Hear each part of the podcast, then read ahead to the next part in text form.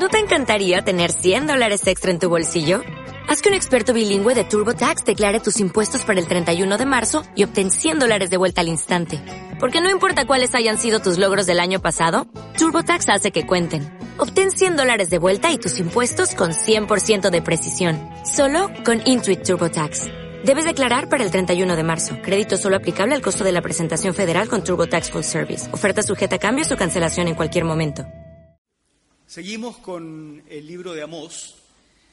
Eh, Amós se ha vuelto, eh, bueno, la Biblia es siempre sorprendente, pero eh, ustedes saben que los días jueves nos reunimos en la reunión de equipo pastoral, analizamos diversas situaciones de, las tareas pastorales que todos vamos teniendo, nos revisamos, que se yo, vamos avanzando, y luego tenemos una sección de estudio bíblico, donde estudiamos lo que se va a predicar en los domingos siguientes.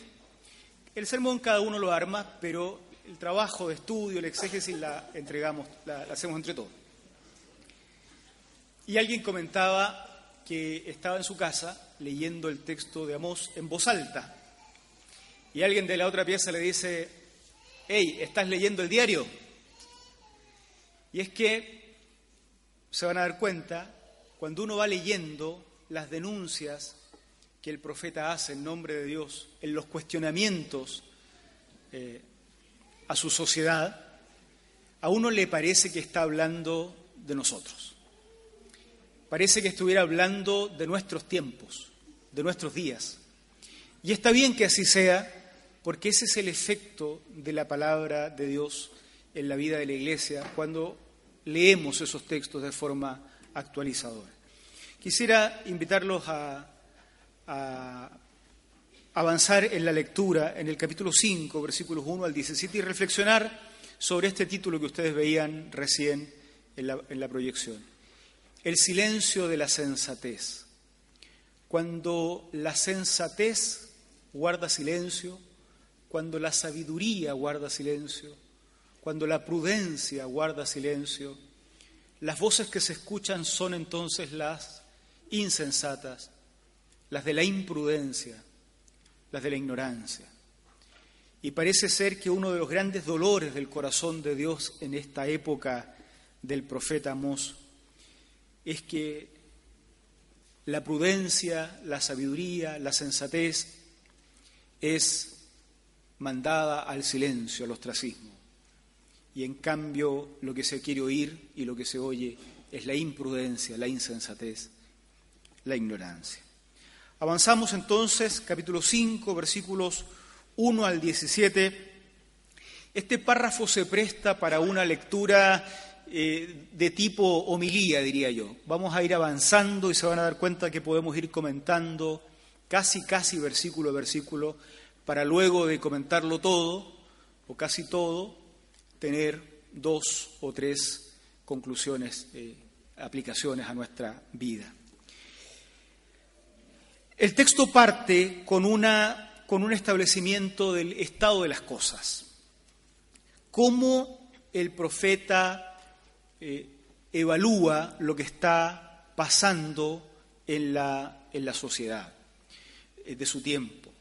Debemos recordar que de los capítulos anteriores se desprende que el pueblo de Dios, Israel, en sus dos ah, digamos, en, sus dos divisiones, el reino, sea, el reino unificado se ha dividido, la parte sur llamada Judá tiene como capital Jerusalén, la parte norte llamada Israel tiene como capital Samaria, todo eso era el pueblo eh, de Dios.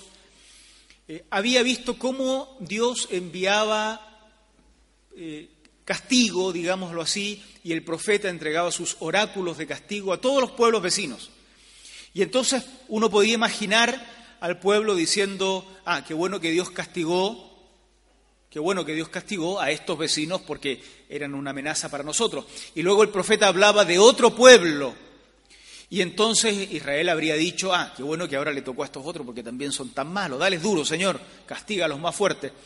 Y no se daban cuenta que parece que el castigo iba avanzando hacia ellos y en algún momento también el profeta entrega un oráculo en contra de Israel y en contra de Judá. Estamos en el capítulo 5, en el momento en que la profecía se está dirigiendo a Israel. Esto es el pueblo de Dios. Es el pueblo de Dios. Contra ellos se dirige esta profecía. El estado de las cosas tal como las ve el profeta en el capítulo 5, versículos 1, del 1 al 17 vamos a leer. Oye esta palabra, reino de Israel, este canto fúnebre que por ti entono. Y ahora viene el canto. Ha caído la joven Israel y no volverá a levantarse. Postrada en su propia tierra, no hay quien la levante.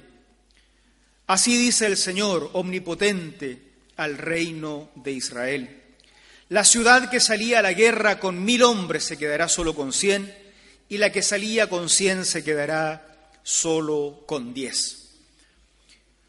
Oye esta palabra, oye este canto fúnebre que entono por ti. Incomprensible. El pueblo de Israel, como lo hemos dicho, está viviendo tiempos de grandeza, tiempos de gloria. Pueblos vecinos habían entrado en una relación de vasallaje con Israel como dominante. Y entonces aparece este profeta que ya se presenta, y lo va a hacer más adelante otra vez, como uno que no tiene que reclamar, no es de una familia, no es un sacerdote, no es un aristócrata, salió de detrás del ganado y es llevado a profetizar en este reino poderoso, no tiene amigos en la corte,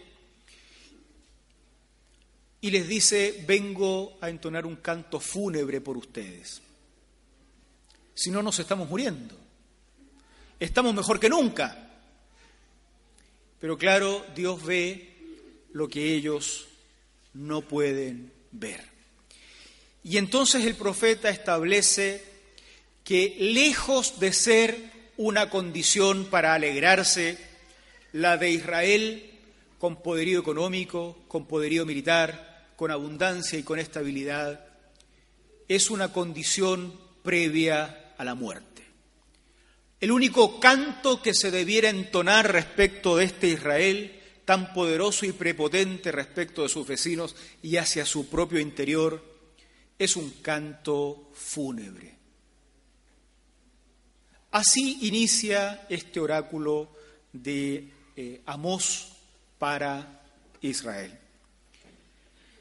Ustedes deben buscar la restauración, deben buscar a Dios los manda a buscar a Dios en este estado moribundo.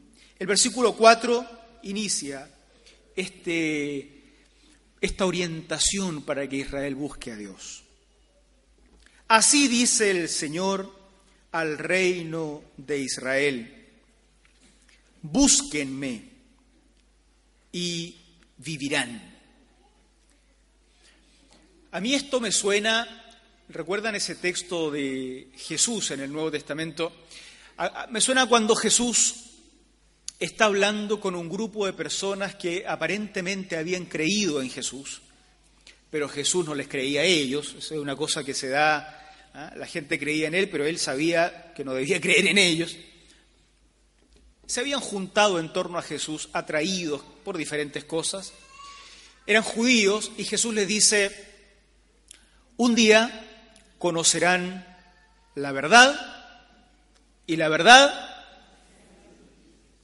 Y entonces esta gente se enoja y dice, epa, epa, epa, estábamos tan bien, ¿cómo una conversación que empieza bien puede terminar tan mal?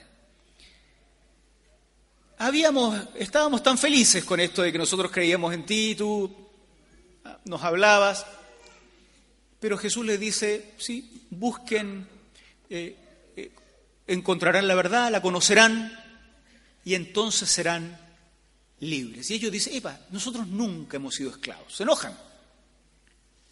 Son el pueblo de Dios.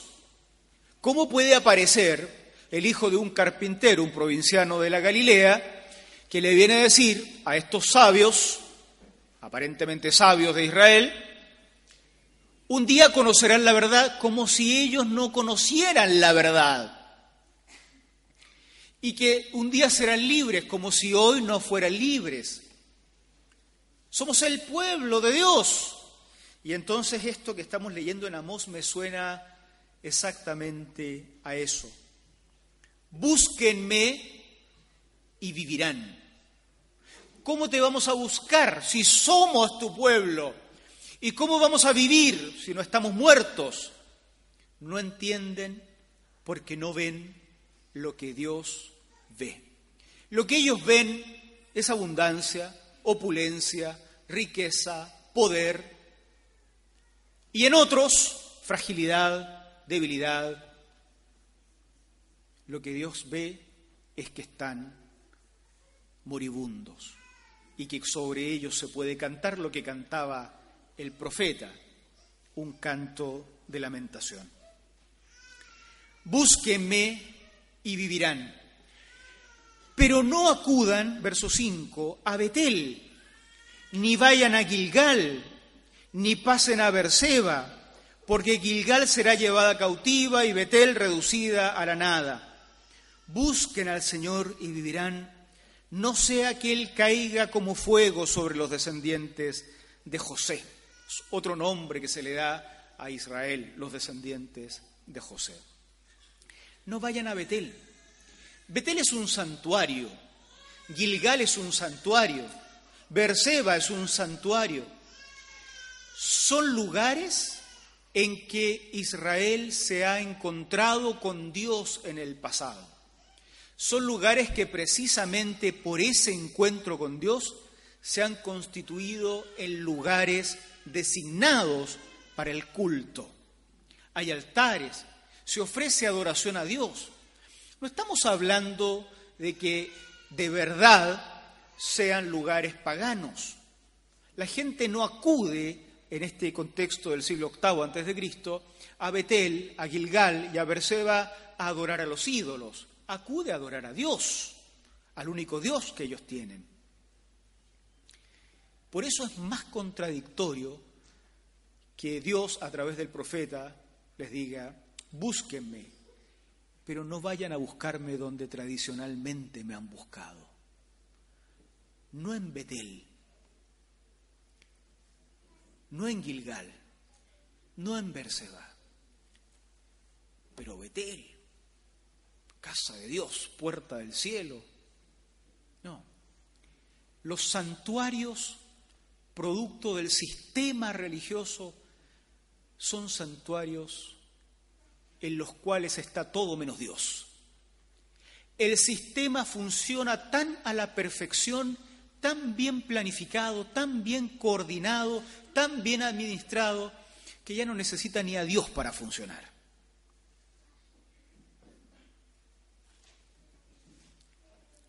Sería triste que llegue el día en que en aquellos lugares donde pretendemos buscar a Dios y en aquellas prácticas con las que pretendemos buscar a Dios se encuentre cualquier cosa menos Dios, porque Dios ya se fue de ahí, porque Dios ya no está en esos lugares, porque Dios ya no participa de esos sistemas religiosos creados supuestamente para honrarle a Él. No, no vayan a Betel ni Gilgal, no tienen futuro, van a ser destruidos. El Señor, versículo 8, hizo las Pléyades y el Orión. Convierte en aurora las densas tinieblas, oscurece el día hasta convertirlo en noche. Él convoca las aguas del mar, las derrama sobre la tierra. Su nombre es el Señor. Él reduce a la nada la fortaleza y trae la ruina sobre la plaza fuerte.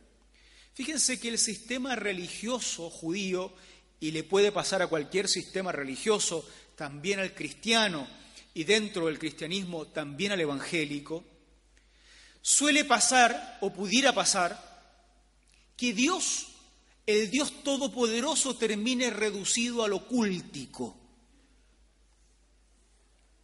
Y entonces todos construimos nuestro pequeño Betel, nuestro pequeño Gilgal, nuestro pequeño Berseba en un templo, en una casa, en, una, en un rito, en algún elemento mágico que hacemos.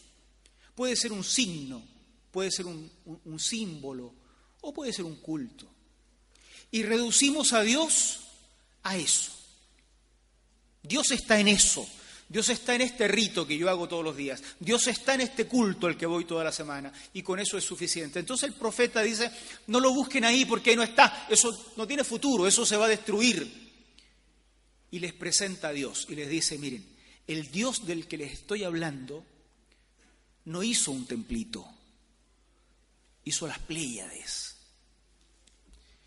hizo las constelaciones esas constelaciones que se miran para no perderse en el desierto, para navegar, para establecer, como hacían los científicos de la época, los sabios de la época, las fechas de las cosechas, los tiempos para sembrar, las estaciones del año, los calendarios solares, eh, agrícolas, en general, todo eso que hace funcionar el universo completo, eso es lo que hizo Dios. Y ustedes lo van a ir a buscar una casita que armaron en Betel o a otra casita que armaron en Gilgal, o a otro monolito que armaron en Beersheba. Eso no tiene futuro. El Dios del que les estoy hablando y al cual tienen que buscar, miren hacia arriba, es el que creó todas estas cosas, el que está detrás de aquello que parece infinito, el que está detrás de lo infinito, el que crea lo infinito, eso es Dios. Y a Él les invito a buscar. Imagínense cómo se rompe la cabeza de un pueblo que cuando les dicen busquen a Dios, ellos saben que tienen que viajar un par de kilómetros para ir a Gilgal, porque ahí está Dios. Dios no vive ahí. El, el Nuevo Testamento se revela contra estas prácticas también. Esteban se queja justo antes de morir en el libro de los Hechos. Los que leen el Nuevo Testamento o han leído recordarán la historia. ¿Cuántas veces el profeta les dijo que Dios no habita en templos hechos por mano del hombre? ¿Se acuerdan? ¿Cuántas veces? ¿Y cuántas veces sus padres mataron a los profetas? Los persiguieron. Está la tendencia de buscar a Dios en aquellos lugares donde podemos controlarlo. Le construimos un monolito y cobramos entrada. Y decimos quién puede entrar y quién no. Construimos otro templito y armamos un sacerdocio para que la gente no hable directo con Dios, sino que pase por mediado por los sacerdotes, o los pastores, o los oficiales, o los líderes de las iglesias. Y el profeta los descoloca. Busquen a Dios, como queriendo decir, hasta ahora no lo han buscado. Búsquenlo, pero no en esos lugares creados por ustedes, porque el Dios del que les estoy hablando es el creador de todo lo que existe. ¿De qué se acusa al pueblo de Dios? ¿Por qué está a punto de morir? ¿Por qué tiene que buscar a Dios? Porque de lo contrario va a morir. ¿Qué, es lo que ha hecho mal? Miren el versículo 7. Ustedes convierten el derecho en amargura y echan por tierra la justicia. Versículo 10. Ustedes odian al que defiende la justicia en el tribunal y detestan al que dice la verdad. Aquí es donde algunos amigos míos dicen estamos leyendo el diario. Se les acusa de eso. Es probable que estos hebreos sean los más religiosos y los mejores religiosos y merecerían una piocha por buenos religiosos. Pero Dios no está en eso, no lo han buscado. Curiosamente, con todas sus prácticas de religiosidad, todavía Dios les dice, búsquenme, porque no lo han buscado. Están descubriendo que eso no era buscar a Dios. Y se les enrostra su pecado, y su pecado es convertir el derecho en amargura, echar por tierra la justicia. Ustedes odian al que defiende la justicia en el tribunal. Es gente peligrosa. Esa gente que espera que se haga justicia al injusticiado es gente peligrosa. Estos, el pueblo de Dios, odia a esas personas que reclaman justicia porque han sido tratados con injusticia. Es, el pueblo de Dios detesta a esas personas que están buscando la verdad. Verso 11, por eso, como pisotean al desvalido y le imponen tributo de grano, ustedes no vivirán en las casas que están construyendo. No nos focalizamos nosotros, ni nos vamos a focalizar en la forma del castigo. Hay una interpretación equivocada a veces al pretender de manera concordista ver en los castigos de la antigüedad los castigos futuros también. Lo que sí es cierto es que lo que indigna a Dios le sigue indignando para siempre. Porque lo que indigna a Dios revelado acá revela el corazón de Dios respecto de ciertas cuestiones. Pisotean al desvalido y le imponen tributo de grano. Aquí es donde vamos descubriendo que parece que no les está hablando al común de las personas, sino a quienes tienen en su poder la capacidad de imponer tributo. Ya lo vimos en alguna oportunidad estudiando Miqueas, y en otro que, es un profeta del mismo siglo, siglo VIII antes de Cristo, ya lo vimos que em, siempre está la posibilidad de convertir en legal lo que es injusto. Hay filósofos que han investigado esto hace décadas, son muy, muy eh, conocidos, que han mostrado esta cuestión. Eh, el origen de muchos de nuestros sistemas legales, el origen de muchas cuestiones que hoy son ley y que originalmente fueron simplemente robo, injusticia, pisoteo del más débil. Los conocedores de la Biblia recordarán la historia de la viña de Nabot. ¿Se acuerdan cuando Acab le, arrebata la viña a Nabot. Y viene un juicio del Señor, muy fuerte. Y todos nos indignamos con Acab y con Jezabel, porque traman en contra del pobre y justo Nabot. Bueno, hay un rabino que hizo una tesis doctoral en Buenos Aires y analizó desde la perspectiva de la eh, legalidad hebrea este, esta situación. Y una de las conclusiones de su tesis doctoral fue que lo que hizo Nabot es perfectamente justo desde la legalidad hebrea. Era lo esperable de un rey. Lo ilegal fue lo que hizo Nabot desde la perspectiva de la legalidad. No estará abierto a que el rey tome lo que quería tomar. Eso es ilegal en la cultura hebrea de, la época eh, de la que estamos hablando. Lo interesante es cómo en el texto bíblico Dios no se pone del lado de la legalidad, Dios se pone del lado de Nabot. Y el que termina siendo castigado porque infringe una ley que no es la ley del pueblo, sino que es la ley de Dios, es Acab y Jezabel. Por eso Jesús no habla de justicias humanas. Por eso Jesús ni la, ni la fe cristiana funda su comportamiento en aquellas cuestiones que son legales desde perspectivas humanas, sino que funda su comportamiento desde la perspectiva de cuestiones que son justas ante Dios.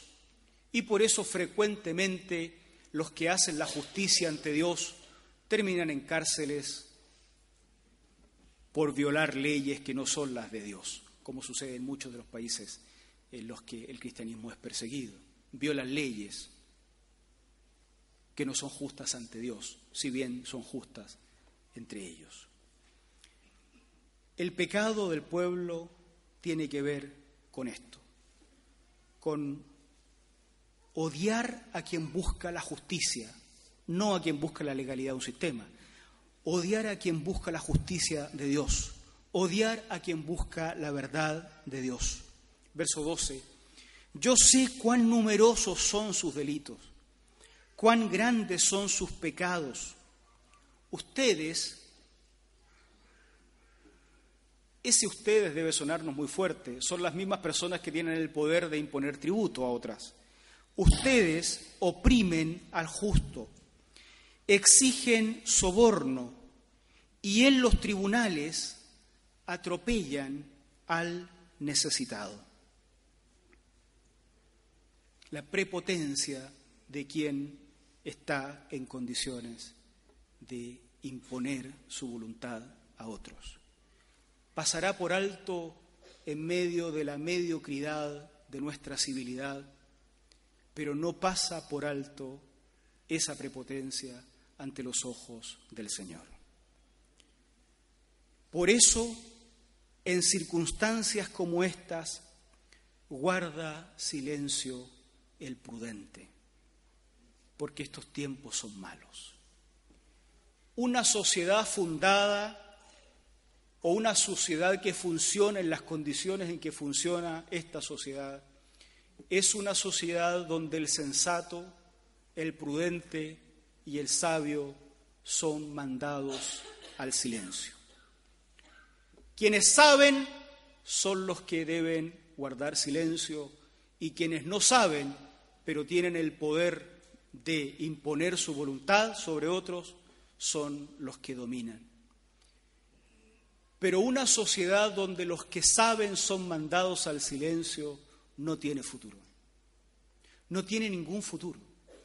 Es una sociedad que frente a Amós solo debiera ser objeto de un canto de muerte. Queridos,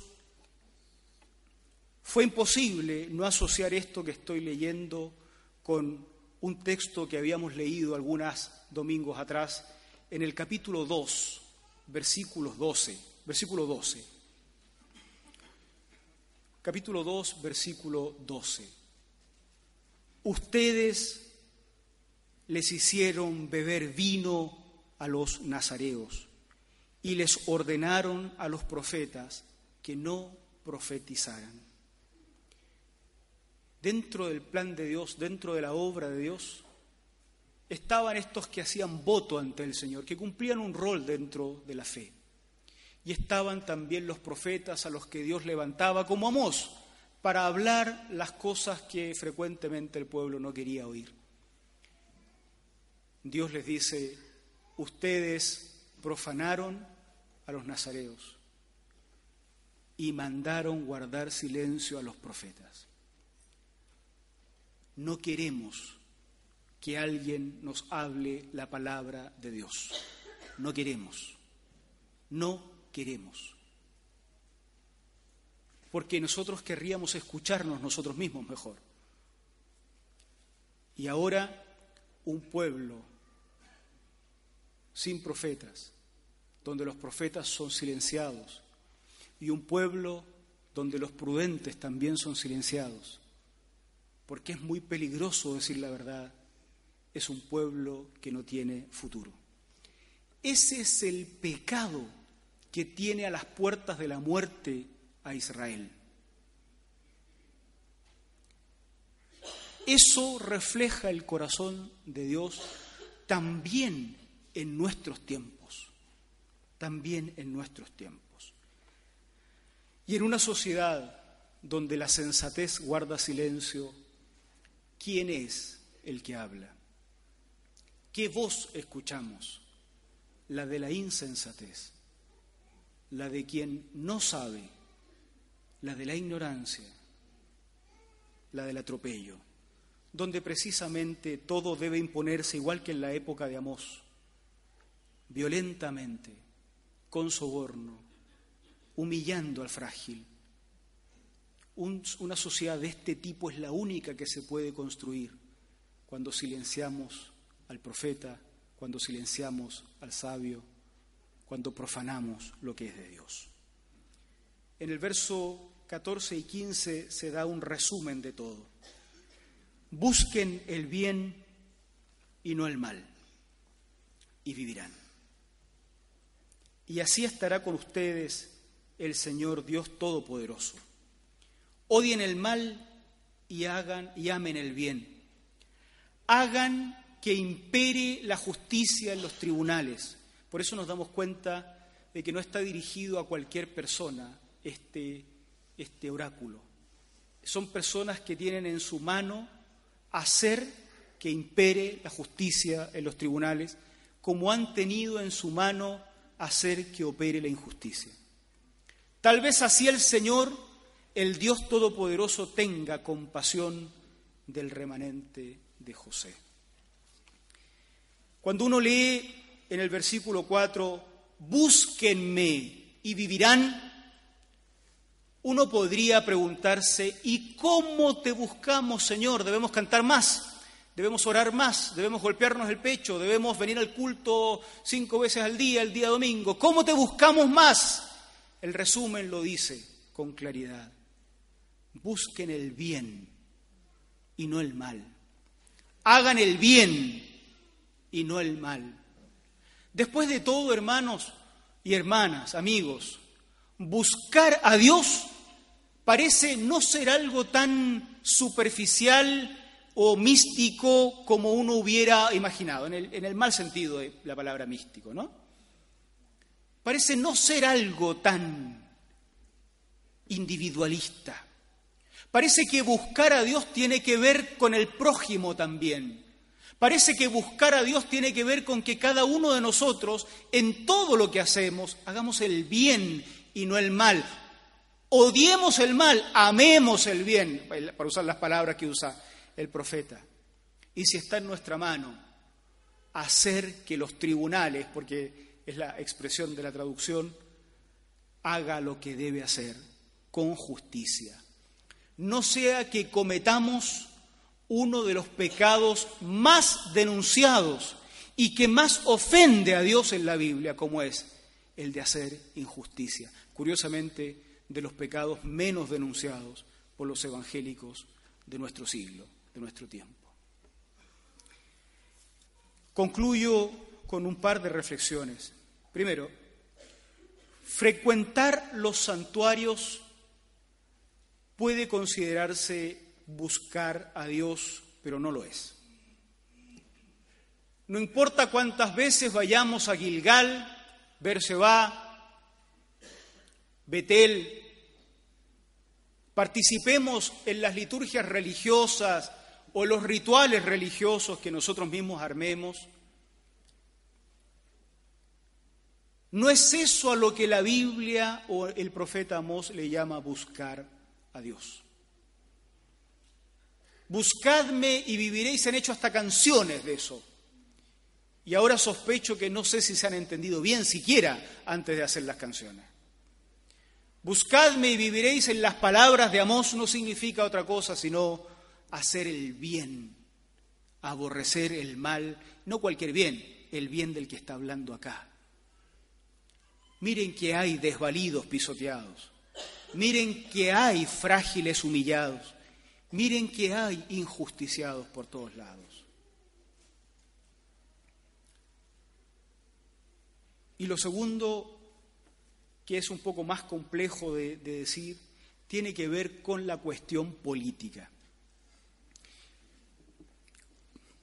No voy a hacer una definición de esto, ¿no? Eh, invitaría con gusto a mis colegas, a mis amigos eh, cientistas políticos presentes para hablar de esta cuestión, pero Solo quiero tocarlo desde la perspectiva teológica nomás.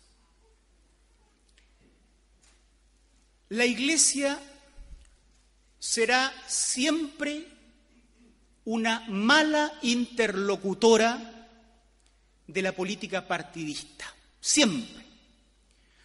Nosotros no estamos como iglesia interesados en convenios con la derecha o con la izquierda. No nos interesa hablar de esas cosas. No nos interesa imponer un candidato o imponer a otro candidato. No es nuestro tema y seguramente somos, va, va, a ser la conversación más aburrida que tenga quien esté interesado en convencernos de un voto partidista. Pero después de leer Amós, claramente se confirma lo que ya sabíamos, que la Iglesia no está interesada en la discusión político-partidista, pero sí en lo político, lo que tiene que ver con el funcionamiento de nuestra sociedad a partir de creación de leyes que gobiernen. No nos interesa un diálogo que identifique en un sector de izquierda o de derecha al interlocutor. Pero estamos muy, muy, muy interesados en que quienes lleguen a ocupar cargos que afecten el funcionamiento del país tengan dentro de su agenda, y eso lo pueden hacer todos ustedes que participan en partidos, hacer justicia, atender al desvalido, preocuparse del pisoteado. Y entonces, cuando quienes participen en partidos políticos tengan la oportunidad de levantar la mano y decir algo, digan esto. ¿Cuál es el ítem de la justicia dentro de este programa?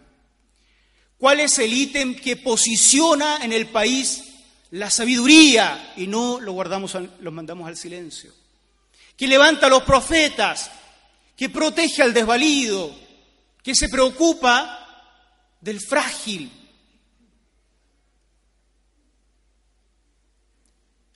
No estamos interesados en que nos vendan un proyecto político, porque no lo vamos a comprar. Además, no tenemos plata para comprar esas cosas. Estamos comprando proyectores nosotros pero sí estamos interesados en que desde lo que podemos hacer, los injusticiados experimenten justicia, los desvalidos experimenten buen trato, los migrantes no sean pisoteados, los frágiles no sean humillados. Y la prepotencia de quien tiene el poder de decidir por otros no se instale como forma de hacer las cosas. No porque eso sea de derecha o de izquierda, no es nuestra discusión, sino porque esas cosas son consideradas pecado por Dios y porque somos llamados a buscar a Dios. Y buscar a Dios es amar el bien y aborrecer el mal. Y entonces nosotros como iglesia no instalamos jueces que hagan lo bueno, jueces que hagan lo malo. No instalamos directores de hospitales, no instalamos investigadores que generen conocimiento en el país, no instalamos empresarios que generen producción y que den trabajo al resto. La Iglesia no tiene el poder de hacer eso y qué bueno que no lo tiene porque cuando lo tuvo dejó la escoba. Pero cada uno de nosotros como ciudadanos sí somos llamados a hacer el bien desde estas cuestiones.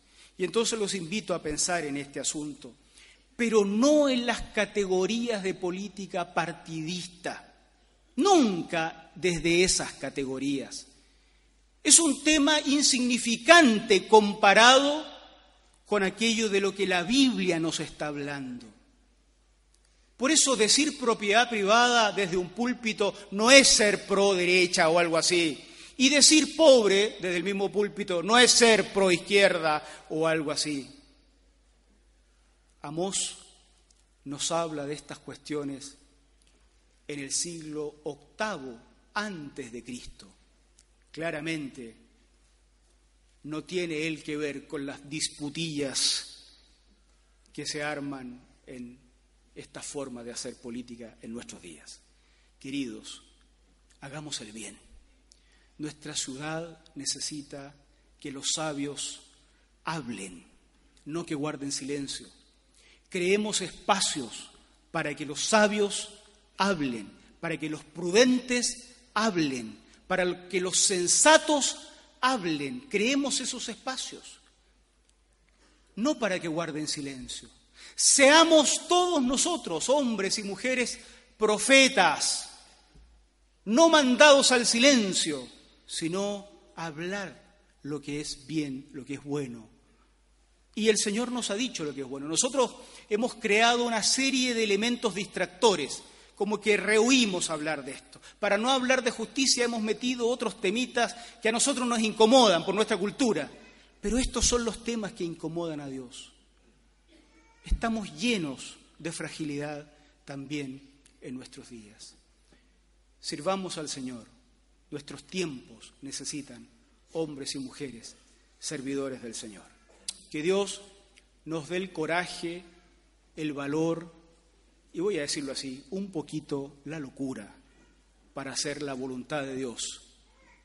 Cuando lo que se quiere es que guardemos silencio como profetas, que guardemos silencio como sabios y que la insensatez hable. Dios tenga misericordia de nuestro país, Dios tenga misericordia de nosotros. Oramos al Señor, terminamos cantando al Señor dirigidos por nuestro coro. Les pido a ustedes que se pongan de pie, por favor. Oramos. Señor, agradecemos la posibilidad de estar acá una, una mañana, tarde, Señor, ya a estas alturas más. Te damos gracias porque podemos abrir este libro tan desafiante para nuestros tiempos y te rogamos que nos ilumines y que nos bendigas para no distraernos en pequeñeces, Señor, sino focalizarnos en estas cuestiones que incomodan, te incomodan, que destruyen pueblos, que nos llevan al borde de la muerte, porque no queremos que de nosotros hoy día se canten canciones de muerte, sino que queremos cantar para tu gloria, queremos cantar tu victoria, queremos cantar tu grandeza, querido Señor.